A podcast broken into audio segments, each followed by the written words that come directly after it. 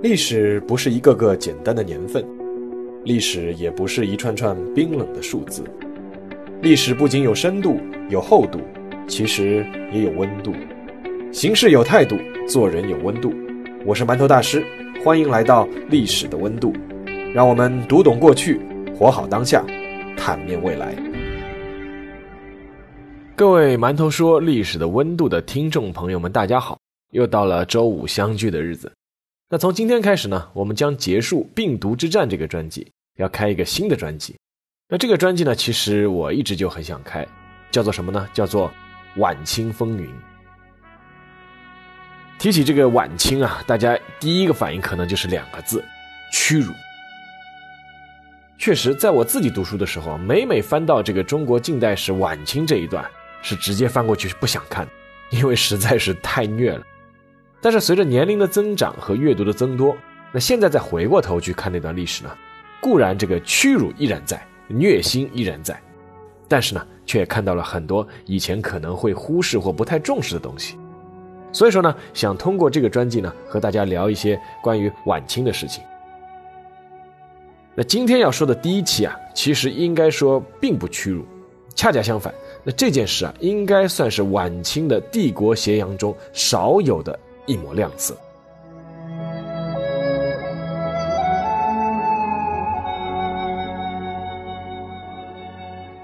让我们先把时间回到一八七五年五月三日这一天。这一天，清政府任命了一位六十三岁的钦差大臣。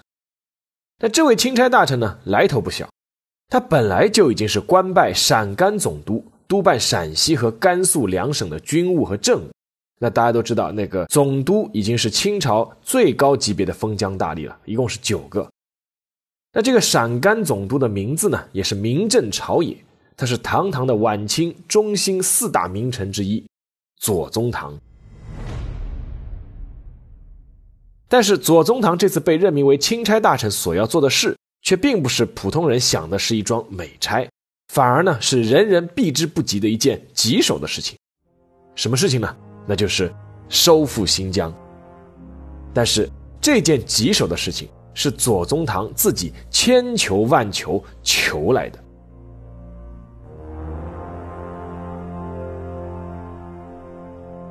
左宗棠为什么要求着收复新疆？原因很简单，那个时候如果再不管新疆的话，新疆就没了。先简单说说新疆吧。新疆原名西域，从清朝康熙皇帝开始至乾隆二十四年，也就是一七五九年，是连续三个朝代用兵，终于是平定了这块地方，定名叫做新疆。到了乾隆中后期，新疆人口定居稳定，商业稳健发展，形成了从古城，就是新疆古城，到归化，也就是现在的内蒙古呼和浩特，再到张家口的这一条西北的商业主干道。但是，所谓的康雍乾盛世之后啊，清朝的国力是日渐衰落，再加上席卷半个中国的太平天国的起义，中央政府对新疆的控制力逐渐减弱，扶植变少，征税却开始直线上升。最终，在一八六四年，新疆爆发了回民之乱，各路势力在库车、喀什、吐鲁番这些地方先后建立起了割据政权，是宣告独立。在一片乱战之中，占据了喀什旧城的一个地方势力领导叫斯迪尔，他呢引进了一个强援，也是个外援，那就是来自中亚浩瀚汗国。那这个国家呢，主要是以乌兹别克人为主啊，是来自中亚浩瀚汗国的贵族，名字呢叫阿古柏。当时没有人想到，请来这个阿古柏其实是引狼入室。阿古柏本身就具有相当的军事能力，而且他又很有头脑。他在进入新疆以后啊，随即就建立了自己的势力，东征西讨，不断兼并各个势力。到了一八六七年的时候，阿古柏建立了叫洪福汗国，统一了南疆。然后呢，到一八七一年年底，又统一了北疆。所以说，阿古柏居然就成了全新疆的霸主。那如果阿古柏只是一个地方割据势力，哪怕他建立了一个所谓的叫洪福汗国，那还不是最严重的问题。最严重的问题是。阿古柏的背后还站了两个国家，第一个国家是英国。英国一直对新疆有野心。一八六八年的时候，英国派遣特使是会晤了阿古柏，他们是承认了洪福汗国，并且还向阿古柏赠送了大批的军火，而且还支援他们成立了军工厂。英国的维多利亚女王还亲笔写信给阿古柏，向他致以问候，双方还互派了大使。而另一个国家呢，就是俄国。一八七零年，俄国是派人前往喀什，承认洪福汗国，并且在一八七二年签订了双边条约。不仅如此，一八七零年，奥斯曼帝国的苏丹阿卜杜勒阿齐兹也承认了洪福汗国在伊斯兰教法上的合法地位。那这一下问题就变得非常严重了。阿古柏的洪福汗国俨然已经自说自话成了气候，还在国际上得到了一定程度的承认。那阿古柏控制的这个新疆的地方有多大呢？有足足一百六十六万平方公里。一块拥有一百六十六万平方公里土地的新疆，眼看就要从中国的版图上消失了。在这样的情况下，身为陕甘总督的左宗棠。是不断提出要求，要收复新疆。一八七五年一月，光绪皇帝登基。新皇帝登基，总要有万象更新的气势。左宗棠觉得等来了一举定乾坤的机会，上书要求出兵收复新疆。按道理，左宗棠贵为封疆大吏，提出收复新疆的要求又是合情合理，那有什么困难呢？但是还真的存在阻力。主要施加阻力的人，无论从官爵、地位、声望和才能各方面，都可以说和左宗棠至少是一时余量。那这个人是谁呢？这个人就是李鸿章。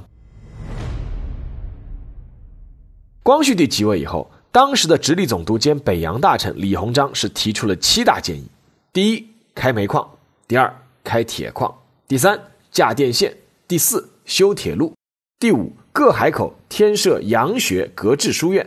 第六，建设海军。那李鸿章呢？说实话，也不愧是一代名臣。这六条建议可以说还是很有战略眼光的。但是他的第七条建议却引起了一些争议，尤其是引起了左宗棠的极大不满。那这第七条建议呢，就是停止西征，暂时抛弃新疆，要加强海防。那这个呢，就引发了当时著名的海防和塞防之争。在李鸿章的眼里，谁是中国未来最大的死敌呢？无疑就是日本。所以当下所有的要务都要围绕海军建设、防范日本来进行。李鸿章上书给光绪帝说：“新疆乃化外之地，茫茫沙漠，赤地千里，土地瘠薄，人烟稀少。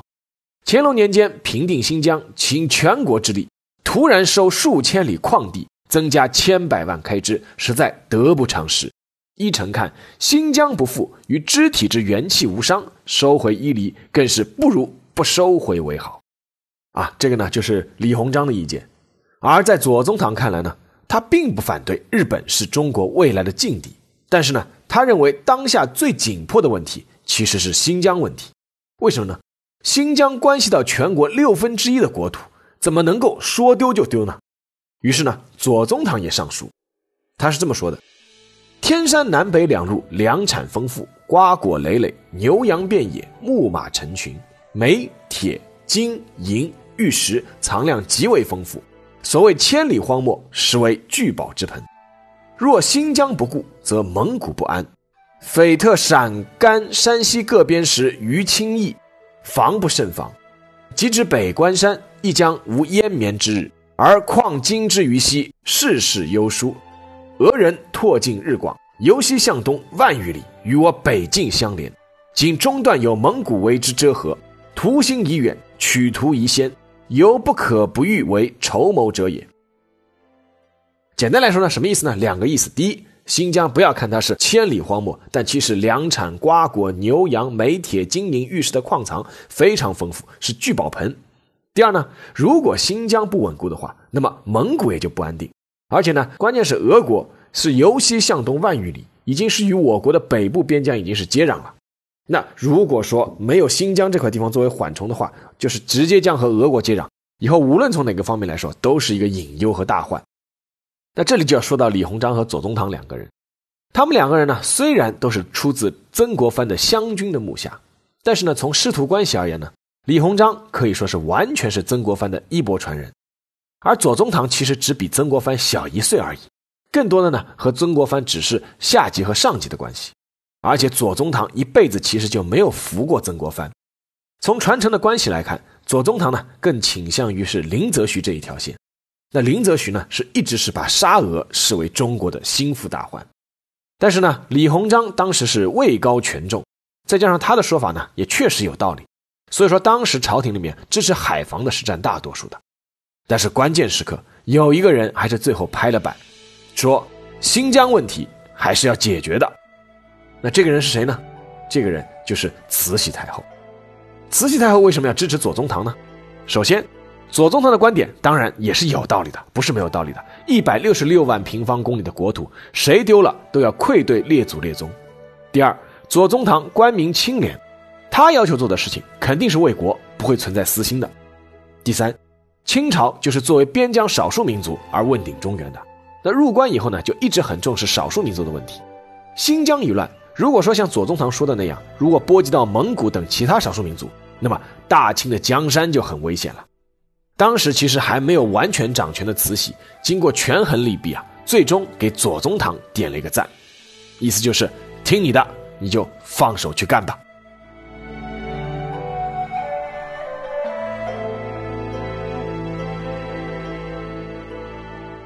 但是呢，左宗棠只是解决了一个问题，那就是要不要打。对吧？要打，那另一个问题其实是更棘手，那就是怎么打。其实大家可以想一下，即便是现在交通工具如此发达，那我们去一次新疆都要难免是舟车劳顿，更何况是在清朝，而且去新疆不是旅游，而是去打仗，粮草辎重、部队后勤如何解决？军饷从哪里来？士气会怎么样？阿古柏背后还有沙俄和英国撑腰怎么办？那这些都是左宗棠面临的难题。那这也是当初大多数人是不愿意打新疆的另一个重要原因。但是左宗棠其实从一八七二年开始就进行了细致的战争准备，总结下来就是四个字：缓进速决。缓进就是缓慢的缓，缓进就是要进行充分准备，不准备好不打。左宗棠做的第一件备战的事情就让人大跌眼镜。大战在即，他不是扩军，而是裁军。左宗棠对麾下的湘军是发出命令，凡是不愿意参加西征的啊，一律是给回家路费；要留下来的呢，必须是精兵强将。经过一番优胜劣汰呢，左宗棠最后是筛选出了六万精兵。左宗棠这么做的目的呢，其实目的也很明确，就是远征新疆，山高路远，军队如果是浩浩荡荡，不仅是耗粮惊人，而且素质参差不齐，时间一久呢，反而很容易发生兵变。那么在准备充分之后呢，就是要速决。速决呢，其实也是一个无奈之举，因为左宗棠其实也很清楚，大清的国库啊，其实当时已经是相当空虚了。如果大军一旦开拔，就必须速战速决，越拖越打不动。当时左宗棠是做了详细的测算，从一个士兵、一匹军马以及每天所需的粮食草料入手，再推算出全军八万人马，因为包含这个后勤杂役等等。这个全军八万人马一年半所需要的用度，然后呢，再以一百斤粮运输一百里为一甲一位，估算出全程的运费和消耗，甚至呢是用毛驴或者骆驼来驮呢，还是用车辆运输，哪一种办法节省开支，也做了比较。经过周密的计算，左宗棠估算出全部军费开支大概是需要白银八百万两。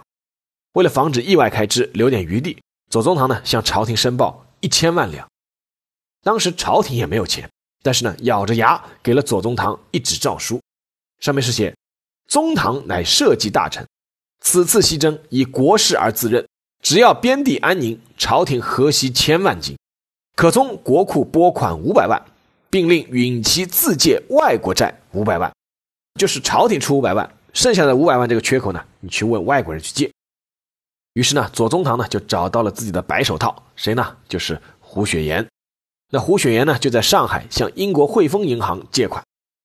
左宗棠，自己也知道这种借贷打仗啊是很尴尬的一件事情，但是他认定这和收复失地相比是两害相权取其轻。插一句啊，这个红顶商人胡雪岩啊，后来是因为协助这个左宗棠收复新疆有功，是被授予了这个叫布政使，那其实相当于现在常务副省长了，是赏穿黄马褂，戴二品红色顶戴。那有了粮，有了钱以后呢？左宗棠呢随即就把六万精兵给武装到了牙齿。一八七五年七月，知道清政府准备对新疆用兵的沙俄政府派来了一个所谓的科学贸易考察队。这个考察队的主要任务其实啊就是来了解清军的实力。在兰州，左宗棠麾下由刘景堂率领的西征军的实力，让俄国人是大吃一惊。当时这支西征军是拥有大量欧洲最先进的火器以及国内的仿造品，比如德国的毛瑟步枪，最新型的都是后膛枪，以及美国制造的雷明顿一号步枪等等。刘景堂的这支精锐部队有一万三千多人。而拥有各种来福枪达到两万支。俄国考察队的队长立刻就得出结论，什么呢？就是阿古柏的失败只是时间问题了。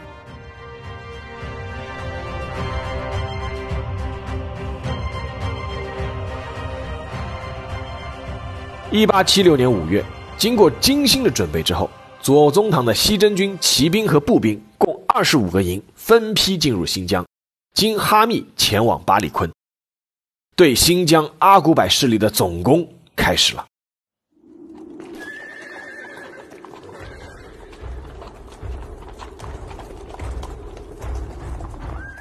阿古柏的实力啊，在新疆其实也不算弱，军队呢，其实同样也拥有不少火器。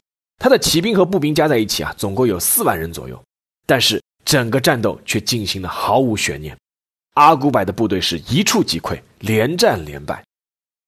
那除了左宗棠这支西征军的战斗力本身就非常强这个因素之外啊，阿古柏自己在新疆地区失去人心也是一个重要的因素。阿古柏他本来就是来自外国，在新疆根基并不深，他为了巩固自己的势力呢，大量使用自己的亲信，造成很多当地贵族的不满。此外，阿古柏的军事能力呢还算不错，但是呢治理能力却实在是不佳。在新疆地区啊，他是实施重税，当地的老百姓是苦不堪言。东望王师这个人啊是大有人在，再加上左宗棠当时打的时候是下令是一律不准杀降，导致整个战争过程中，整城整城打开城门投降迎接清朝军队的案例呢有很多。按照左宗棠制定的先北后南的策略，从1876年5月到1877年3月，清军只用了十个月的时间，就摧垮了阿古柏苦心经营的天山防线，光复北疆，剑指南疆。一八七七年五月二十九日凌晨，陷入绝境的阿古柏猝死于喀拉沙尔。那在清史稿里面说，这个阿古柏是饮毒酒自杀，但也有其他说法说他是被毒死的。一八七八年一月初，清军是攻克南疆所有的土地，收复全疆。英国人对此评价说，这是从一个多世纪前的乾隆时代以来，一支由中国人领导的中国军队所取得的最光辉的成就。但是新疆虽然收复了，但是还有一个地方没有收复，什么地方呢？那就是被沙俄占据的伊犁。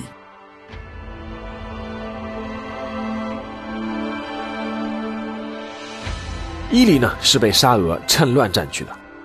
一八七一年，阿古柏在新疆作乱，沙俄趁机出兵占领了伊犁二十多万平方公里的土地，并且宣布伊犁永远归俄国管辖。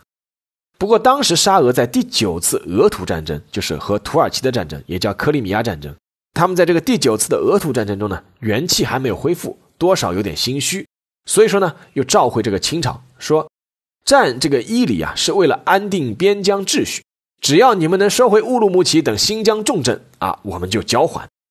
那当时沙俄打的算盘是什么呢？就是你们清朝怎么可能收复得了新疆呢？但是没想到，左宗棠居然真的带兵收复了。其实，在征讨阿古柏的时候，有人建议左宗棠是趁势收复伊犁，但是当时左宗棠暂时还不想招惹沙俄，表示是师出无名啊，没有采纳这个意见。但是呢，左宗棠心里毕竟还是记着伊犁的。一八八零年，左宗棠又上书朝廷，建议在新疆设省，并建议朝廷派员与俄国会谈归还伊犁的事情。朝廷呢同意了。派遣崇厚为全权大臣出使俄国进行谈判。那崇厚是谁呢？崇厚这个人呢，曾经官拜直隶总督，但是这个人在外交方面实在是一窍不通。出使俄国之后呢，他鬼使神差的和俄国人呢签订了一条叫《里瓦基亚条约》，那又称《交收伊犁条约》。他呢得到了伊犁一座孤城，结果大批周围的领土全部丧失了，还要赔给这个沙俄维稳费用两百多万两白银。而关键这个崇厚啊，他是先斩后奏，这些条件都没有禀报朝廷，擅自他签完约就回来了。那这个条约一签订啊，朝中是一片哗然。也是晚清名臣叫张之洞，他就上奏说说若尽如新约，就是这个条约所得者伊犁二字之空名，就是你就得了伊犁两个字这个名字而已。所失者新疆有万里之实际。而左宗棠呢，更是怒不可遏，说我得伊犁，只剩一片荒郊，北境一二百里皆俄属部，孤注万里，何以图存？这个朝廷一怒之下，就把崇厚抓进了监狱，定了个斩监侯，准备秋后要杀他的头。当然，后来崇厚自己交了很多赎金，算是保住了性命。但是问题是，这个条约都已经和沙俄签好了，怎么办？左宗棠一拍桌子，重新谈，重新签。那慈禧太后呢？这一次还是听从了左宗棠的建议，派出了曾纪泽为代表，重新赴沙俄谈判。那这个曾纪泽是谁呢？他就是曾国藩的长子。以沙俄这种狡诈，白纸黑字落了款，你要想反悔，谈何容易啊！左宗棠于是就上奏：如沙皇一意孤行，应诉诸于武力。臣虽不才，愿当此任。左宗棠的意思是什么呢？就是战场上得不到的，那谈判桌上自然也别想得到。一八八零年，左宗棠已经是六十八岁了，但是六十八岁的他再次率军西征。号称王师四万屯兵哈密，他主要的目的呢是先为在前方谈判的曾纪泽要做一个军事后盾。为了表示自己的决心，左宗棠下令将自己的棺材从宿州运到了哈密，那这就是著名的抬棺出征。那沙俄见状以后啊，也是火速增兵伊犁，而且呢，另一方面他派舰队是威胁天津、奉天和山东这些地方，但是另一方面呢。鉴于他们其实不是一八七五年的时候派过一个科学贸易考察队嘛，那么他们知道左宗棠部队的实力情况的，所以说啊，这个沙俄也不敢怠慢，四处了解这支部队的战斗力。那从各方面汇拢的情报显示，左宗棠的军队真的不是花架子。上海有个叫泰来洋行，里面有个德国技师叫福克，曾经呢在新疆哈密啊与左宗棠会面，他是观看了部队的演练。福克看完以后的评价是什么呢？他说。清军如果与俄国在伊犁交战，必将大获全胜。那当时啊，俄国刚刚又结束了第十次俄土战争，就是这个他和土耳其这两个国家是从近代掐到现在，就不停的在打。那俄国呢，自己元气也没有恢复，然后他自己又算了一笔账，啊，实在是没有把握战胜左宗棠。最终呢，俄国决定退一步，把已经煮熟的鸭子再送回来。一八八一年二月二十四日。曾纪泽与俄方代表签订了中俄伊犁条约，虽然这个条约依旧还是个不平等条约，就是沙俄呢是确实把伊犁全部还过来了，但是呢还是割去了一小部分，而且呢赔款是增加到了五百万两，但是相对于之前签订的这个条约要重新再翻盘，已经是很不容易了。那在这个过程中呢，曾纪泽是有功的，但同样是有大功的，是后面抬了口棺材，是率军是威胁沙俄，是支持曾纪泽的这个左宗棠。一八八四年，在左宗棠的反复敦促下，清王朝正式设立新疆省。一年之后，左宗棠逝世。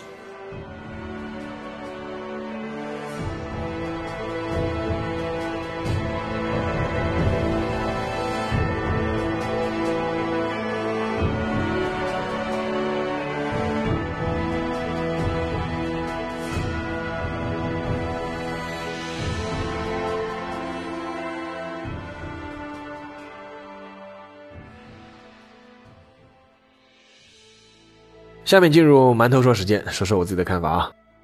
那有人呢是曾经问过一个问题，说在中国的历史上，谁是收复国土面积最大的一位将军？那不是岳飞，也不是郑成功，而是左宗棠。那在左宗棠的坚持和率领下，是清朝是收复了一百六十六万平方公里的新疆，相当于八个湖南省的面积，也相当于前面说过六分之一的中国的国土面积。那梁启超呢曾经给左宗棠一个评价。说他是五百年来第一伟人，而美国的新闻周刊在两千年的时候评出了最近一千年全世界的四十位智慧名人，中国呢是有三个人入选，其中一个呢就是左宗棠。但是啊，其实，在晚清的几大名臣里面啊，左宗棠应该算是比较另类的一个。如果说要选这个演员啊，出演这个晚清版的《人民的名义》这个主角，这个李鸿章不行，这个张之洞也不行。曾国藩呢，早年比较清廉，晚年呢，说实话也挺糊涂的。更何况呢，他还放任一个敛财高手，他的弟弟曾国荃。那算来算去啊，能演这个《人民的名义》这个清廉的主角的，还真的只有左宗棠。那左宗棠是一生清廉，后来和胡雪岩关系密切，有人就参奏他说他这肯定是有贪污受贿行为的。结果慈禧派人一查啊，查出个大清官，左宗棠清清白白。慈禧大喜之后啊，甚至下谕说三十年不准再参奏左宗棠。那左宗棠去世以后啊，留给家人的钱啊，也就两万多两银子。大家不要看这两万多两银子很多啊，以这个左宗棠封疆大吏的这个这个地位和这个权力来说啊，其实也就相当于他一年的俸禄而已。而且啊，这个左宗棠再三教育自己的孩子要老实做人，在左宗棠的后人当中啊，几乎是没有人在从政了。倒是不少人成为了医学的名家，而且啊，如果说到这个《人民的名义》啊，大家不知道看过的，里面有个光明区的区长孙连成，这个人就是啊，我不贪钱，但是呢，我也不做事。这个左宗棠还不是这个孙连成，左宗棠一直是想干一番惊天动地的大事业的，所以说啊，在花甲之年，他还会抬着一口棺材去打仗。那有人曾经说过，让左宗棠取代李鸿章，估计晚清的格局会大为改观。但是呢，我觉得。恐怕未必。左宗棠的外号啊叫左骡子，以他那个臭脾气啊，给谁都没有好脸色看。他到了晚年，其实还盯着曾国藩在骂。他很难在当时的政局中是像李鸿章那样是为官老道，要做到高位。而且呢，是以当时中国面临的内忧外患，李鸿章已经算是牛人了。那换左宗棠去做，除了在一些事务上态度比较强硬以外啊，他未必能比李鸿章做的好多少。但是呢。在任何年代、任何朝代，我们都还是需要几位像左宗棠那样不通人情的倔强骨头，不是吗？好了，那今天的节目呢就到这里。其实关于左宗棠是怎么成为一名封疆大吏，他是怎么成为一个超级大 V 的，他早年的一些故事啊，我也专门写过一篇文章。有兴趣的读者呢，去可以关注“馒头说”这个微信公众号，搜索“一个被低估的大 V 的成长之路”这篇文章。或者呢，也可以购买我写的《历史的温度》的系列丛书，这篇文章也收录在里面。那里面呢，其实还有更多值得一读的故事。好，感谢收听，让我们下期再见。